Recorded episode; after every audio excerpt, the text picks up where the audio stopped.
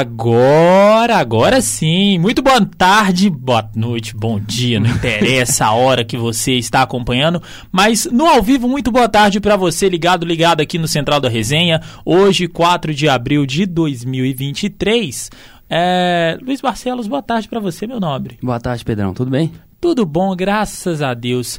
É, enfim, vamos começar o programa de hoje, que tem muita coisa. A gente entrando no ar um pouquinho mais cedo. Vocês devem estar sentindo a falta de muita gente, mas a galera vai entrar aqui com os áudios fazendo a participação é, que lhes é peculiar. O importante é a galera participar, né? Ah, e principalmente você que está acompanhando tem a audiência a do pessoal aí. Principalmente você que está aqui acompanhando a gente todos os dias aqui no Central da Resenha. Enfim, antes de começar aquele pedido de sempre, curte, comenta, compartilha, espalha a palavra do Central da Resenha e lembra de seguir a gente no Instagram, arroba Central da Resenha. Agora, sem mais delongas, então, bora pro programa de hoje.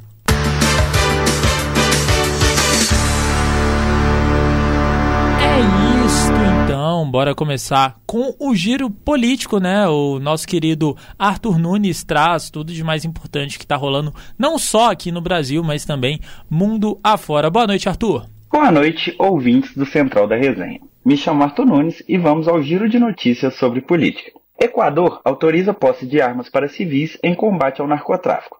Isso é reflexo do grande aumento da taxa de homicídio no país. Nos últimos anos, esse é o primeiro país latino a tomar medidas dessa maneira. OPEP, Organização dos Países Exportadores de Petróleo, anuncia que vai reduzir sua produção devido ao afeto que o mercado sofreu devido à guerra da Ucrânia e crise bancária atual.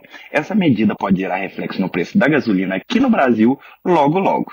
Finlândia anuncia a entrada na OTAN e passa a ser mais uma aliada da Ucrânia na guerra contra a Rússia.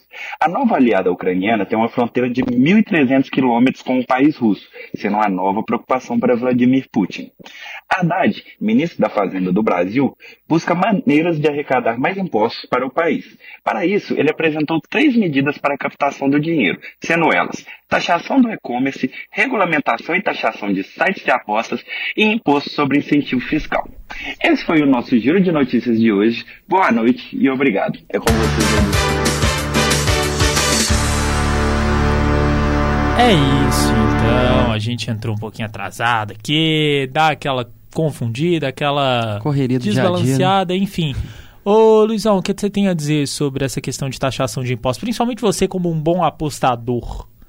Olha, é uma situação, né, bem complicada e que tá dando o que falar, né, em relação essas apostas, né, que vem dominando, né? Sim. Vem dominando e, e já vem de alguns anos, então é uma questão bem polêmica, os, os clubes, principalmente de São Paulo, do Rio, Sim. vêm se posicionando contra, então vamos ver o que vai acontecer, porque o que o governo diz é que eles precisam ter uma sede né, específica Sim. aqui no Brasil para ser alguma coisa mais, vamos dizer assim, legal. Tem, uma, tem uma burocracia, mas Um respaldo um mesmo, respaldo, né? né? Então, eu acho que é uma coisa que precisa ser, ser honesta, né? Tem uma, você tem um respaldo ali jurídico, uma coisa que é, que é bem feita. Então, Opa, e é isso. É isso então? é, é isso. Ah, não, é porque o áudio vaza, eu tô tentando pegar aqui as informações também do nosso chat, né, Pra você que tá nos acompanhando aqui, nossa audiência rotativa e rotatória. Então é isso, né, Luizão? É isso aí, Pedrão. Boa, boa, boa. Enfim, passando para cidades, para o caderno aqui, né, de BH, Minas e afins, nosso querido Marinho Júnior vai contar sobre, vai falar, na verdade, sobre o caso de um homem que foi morto a tiros em Contagem. Boa noite, Marinhos. Boa noite, Central. Boa noite a todo mundo aí do estúdio. É isso mesmo. A vítima, reconhecida pela mulher como Júlio César dos Santos, foi morto a tiros no tórax e na cabeça, após sair de casa para cobrar dívidas. Segundo o boletim de ocorrência da PM, a companheira da vítima reconheceu o corpo através de fotos. Testemunhas relatam que perceberam um veículo com faróis apagados em alta velocidade na rua do crime. O corpo foi levado para o Instituto Médico Legal de BH. Sendo registrado pela 7 Delegacia de Homicídio de Contagem, o caso segue em investigação. Então a gente espera, né, os desdobramentos desse caso, mas que é realmente estranho. É, o cara sai para poder cobrar a dívida e no fim das contas quem tem que pagar em bala é ele, né? É, é uma situação bem complicada e que a, e que a justiça apure né, essa situação e que vamos aguardar os desdobramentos desse caso. A ver, a ver. É o que eu sempre acabo tendo que falar na situação de cidades, mas é, infelizmente não dá pra gente sair cravando as coisas sem a devida apuração.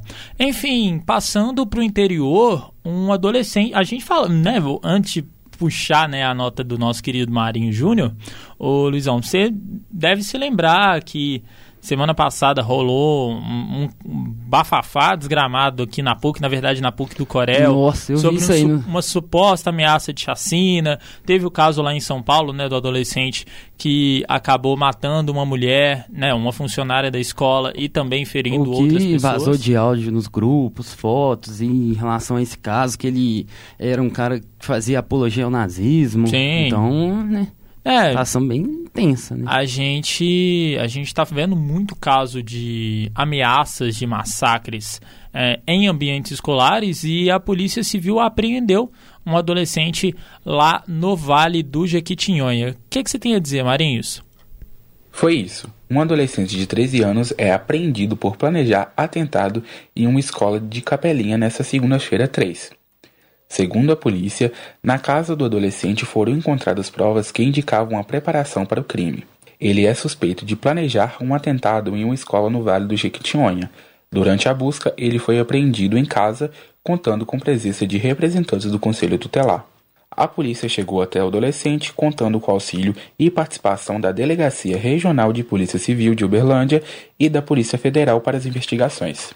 As informações revelam que o jovem teria sido expulso da instituição e que isso seria um certo motivo para cometer o atentado. Segundo a Polícia Civil, na casa dele, os militares chegaram a provas que indicavam que o suspeito estava se preparando para o atentado e que, de acordo com a Delegacia de Proteção à Criança e aos Adolescentes de Capelinha, seria análogo ao crime de terrorismo. Aqui quem fala é Marinho Júnior, para o Central da Resenha.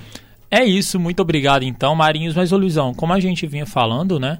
Cara, é. assim, o maluco é expulso e aí ele ameaça um atentado para poder se vingar. É, são casos recorrentes, né? A gente viu recentemente em São Paulo um adolescente, né, se eu não me engano, de Sim. 13 anos que matou a professora, deu tiros, então... Na verdade foi facada. Foi, é, foi facada, mas é uma situação bem complicada que vem acontecendo com frequência, então ah, eles é, tem a questão do bullying, que é algo que tem que, né, tem que parar de acontecer, algo que traz um trauma, é uma situação bastante complicada, mas não justifica a pessoa querer se vingar dando tiro, dando facadas ou fazendo ameaças de chacina, como a gente vê acontecendo por aí. Exatamente, Luiz. Infelizmente a gente continua falando da situação.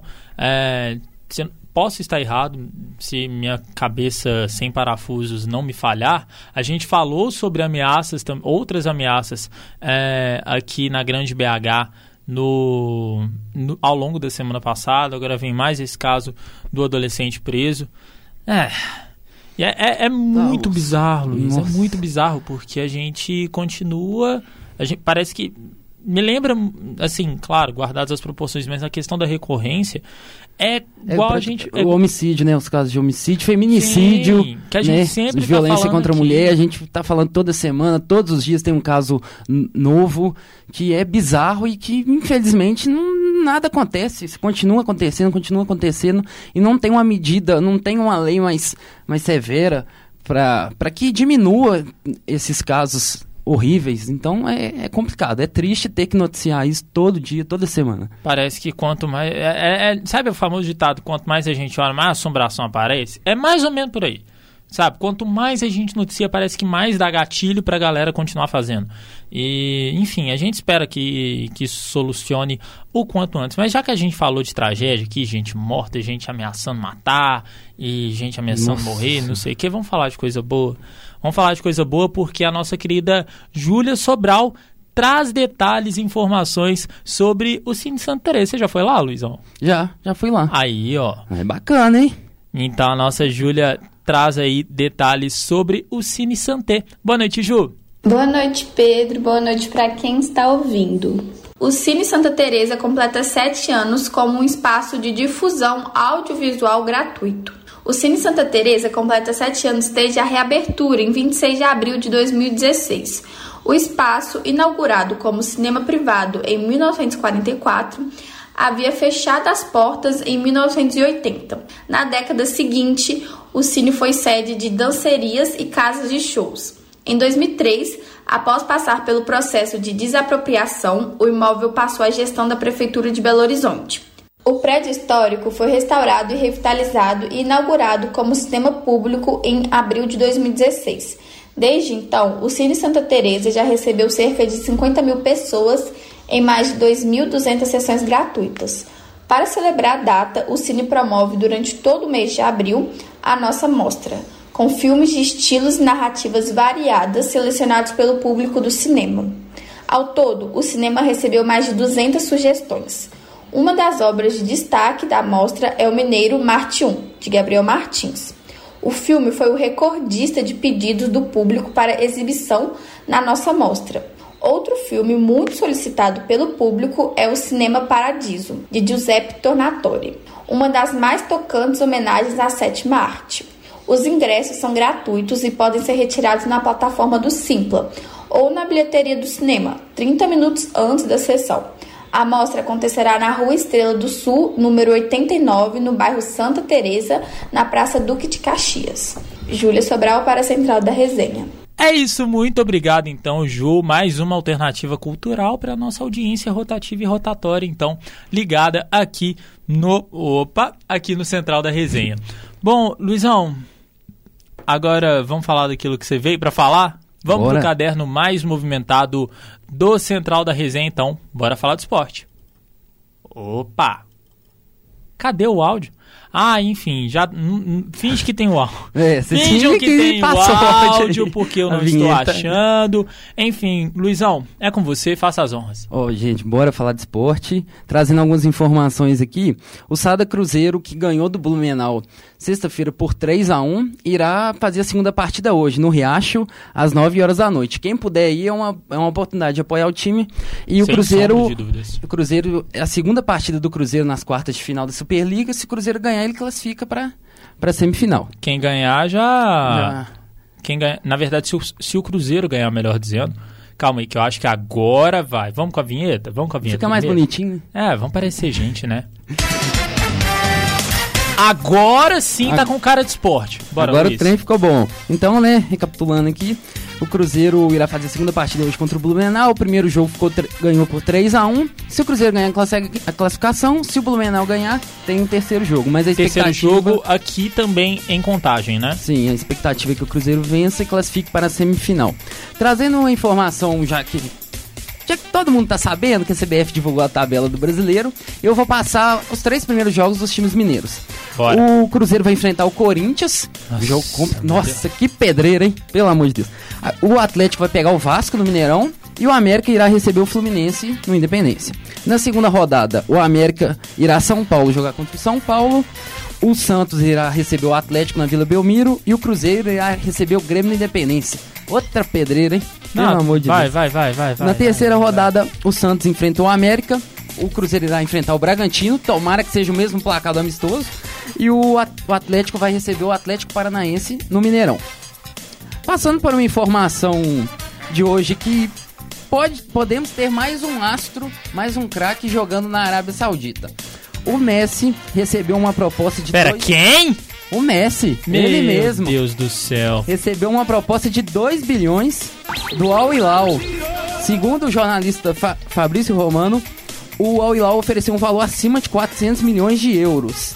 Então é uma tentativa do Al Hilal contratar um jogador de peso, já que o maior rival contratou o Cristiano Ronaldo. Não, mas vale lembrar também que o Al Hilal, eles tentaram, eu não sei se vai para frente, mas já estavam de olho no Sérgio Ramos, né?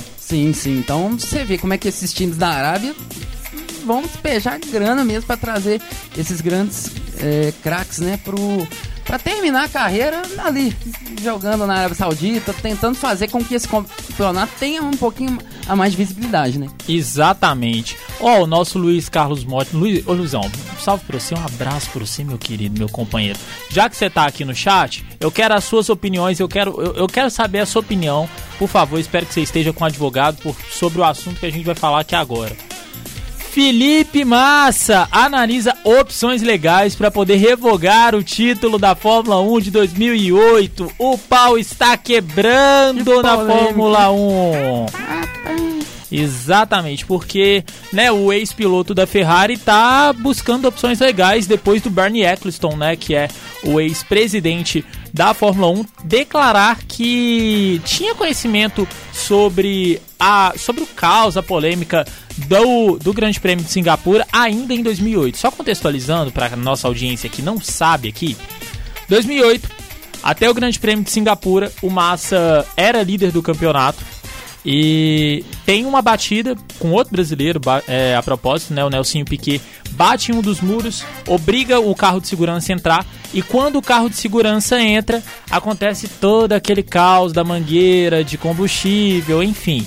Só que o chefe da Fórmula 1 admitiu recentemente que sabia que tinha uma certa maracutaia, vamos dizer assim, sobre é, o GP de Singapura ainda em 2008. Só que alguns detalhes, algumas informações só foram repassadas no ano seguinte. Isso porque quando se tem algum escândalo, vamos dizer assim, e ele é solto apenas no ano seguinte ao que aconteceu, tudo que aconteceu no ano passado, no ano anterior, não muda. Então anula, vamos dizer assim, sabe?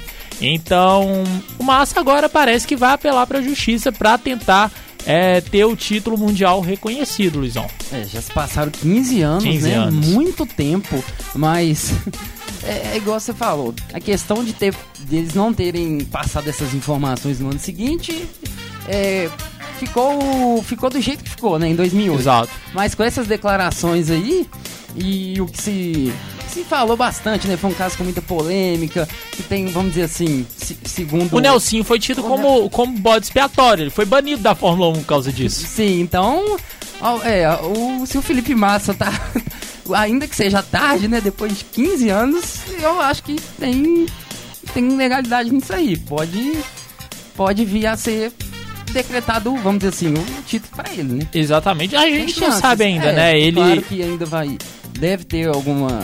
Devemos ter uma novidade em breve, né? Total. É um caso que voltou à tona, mas vamos aguardar. Exatamente. Então vamos ver, né? Ele deu essa entrevista então lá pro, pro portal Motorsport. Quem tiver interesse em ler na íntegra, só procurar o site deles. É, E é isso então. A gente trazendo aqui por alto, como sempre, as informações de tudo que é esporte. Agora, vamos falar dos times daqui da capital. O que, que você tem pra trazer de Cruzeiro, Luizão? Tá Ó. rolando alguma coisa? Porque semana parada é complicado, é, né? semana sem jogo. Ó, o do Cruzeiro hoje teve um treino aberto, né? A imprensa, imprensa, pôde acompanhar, sim. uma coisa bacana, legal, que não acontecia já há bastante tempo, né? Desde o ano passado. Sim, então foi bacana ver a imprensa podendo acompanhar o treino, o começo de trabalho do Pepa, Sim. a questão das jogadas, das movimentações. Parece que o treino de finalização, o Gilberto e o Davó se destacaram. Eles falaram que foi uma beleza. Esse- Mas, mas né, é no treino. Eu quero ver na hora do jogo. Calma, calma, calma. Como diria o Edu, calma, bip. Enfim, Ainda falando do Cruzeiro, tem o jogo treino, né? Amanhã contra o Juventude. amanhã não é quinta, não? Ah, não, é quinta. É quinta. Hoje, Não, já tô pulando os tranquilo. dias. Já tô pulando os dias. Tranquilo. É o que temos de Cruzeiro por hora? Sim. Fechou. Passando pro outro lado da lagoa, o que, que você tem pra falar do Galo? Tem alguma coisa? Ó, do Atlético teve a coletiva do Rodrigo Batalha, né? O volante que foi contratado recentemente. Pera, você disse coletiva? Sim, coletiva. Nosso querido John Lima, então, hoje não tá aqui diretamente pra falar de galão, mas ele, entrevi... ele fez parte da coletiva, né? Participou da coletiva do Batalha e a gente tem sonora aqui no Central. Seja bem-vindo. Gostaria que você falasse sobre a sua primeira impressão do centro de treinamento do Atlético. Obrigado. Boa tarde. Eh, a verdade que estou impressionado. Estava falando agora com meu empresário que fiquei muito, muito contente com o CT, como vocês dizem aqui. É, é muito bom. Tem condições eh, muito boas para o atleta e nada, estou feliz. Também já dá para perceber que, que é um clube grande e, e pronto, estou muito contente de estar cá. É isso então, obrigado João, né, um abraço pra você também, obrigado por ter Valeu, nos concedido este material tão importante. Então, batalha já conhecendo ali a estrutura da cidade do Galo e, que conhecendo é um né, jogador, tudo. é, desculpa interromper, que Não, é vai lá. mais um conhecido do, do Eduardo Cudê, né? Mas Sim. a indicação dele, ele que trabalhou com o Patrick, com o Edenilson, que pediu a contratação desses jogadores, então vem mais um volante que vem, vamos dizer assim, suprir, se podemos dizer assim, por causa da qualidade do, do Alan, ele tá machucado, né? Então Sim. vai ser, pode ser uma peça importante aí na sequência da temporada. Não, e a gente não sabe também, né? Rolou muita especulação. Ah, o Alan vai sair, ah, o Alan vai ficar, ah, não sei o que, é Uma isso e cha- Uma novela chatíssima. Né, chata. E a gente, a gente agora vai ter que esperar julho também, né? Que eu acho que é a conta também. Tanto do Alan se recuperar, quanto de abrir a janela abrir a também, janela né? Do meio do ano. É, pode virar uma alternativa. Pode virar uma alternativa, então, pro. Pro Alan. Não só pro Alan, mas também pro Otávio, né? O Otávio, sim, sim. às vezes o Otávio se machuca, A Libertadores, a gente sequência sabe como de é que é. é. pesada nesse mês de abril pro Atlético, então é mais uma opção que ganhou o Cudê. Exatamente. Alguma informação a mais de Galo? Só isso. Pois eu tenho. É, lembrando que quinta-feira o Galo estreia na Libertadores, 7 da noite, contra o Libertado Paraguai. E já temos venda de ingressos pipocando. 33 mil ingressos, pelo menos, garantidos para a estreia do Galo na Libertadores. É, ingresso, não, ingresso tá salgado. Se não me engano, o ingresso mais barato tava na faixa de 115 reais. Ah, é. Pra quem é não, para quem não é sócio, melhor dizendo. É, e continuando na venda de ingressos, amanhã também abrem as vendas para a final do Campeonato Mineiro, jogo contra o América, domingo, 4 e meia da tarde, meia né? tarde. Será Domingo no Mineirão. isso, jogo também no Mineirão. Então é o que temos, né, de, de Atlético, é o que temos de esporte também. É isso. É isso então. É isso, então, muito obrigado. Então, Luizão, é, obrigado né, para todo mundo que participou e principalmente obrigado para você que nos acompanhou no Central da Resenha desta terça-feira, 4 de abril de 2023. Hoje, programinha mais curto, programinha mais cedo, mas é porque a vida tá uma loucura, a vida de universitário é complicada. Enfim, Luizão, valeu. Valeu, Pedrão. E é isso. A apresentação de hoje comigo, Pedro dos Santos, produção de Luiz Barcelos, Arthur Nunes, Marinho Júnior e Júlia Sobral. É, trabalhos técnicos com Rainer Meira, Pedro dos Santos, Calma Lucas e Alexandre Morato e a coordenação do nosso querido Getúlio Nuremberg. Lembrando a todos para curtir, compartilhar, espalhar a palavra do Central da Resenha por onde você for e também seguir a gente no nosso Instagram, arroba Central da Resenha. É isso então, um abraço e até amanhã.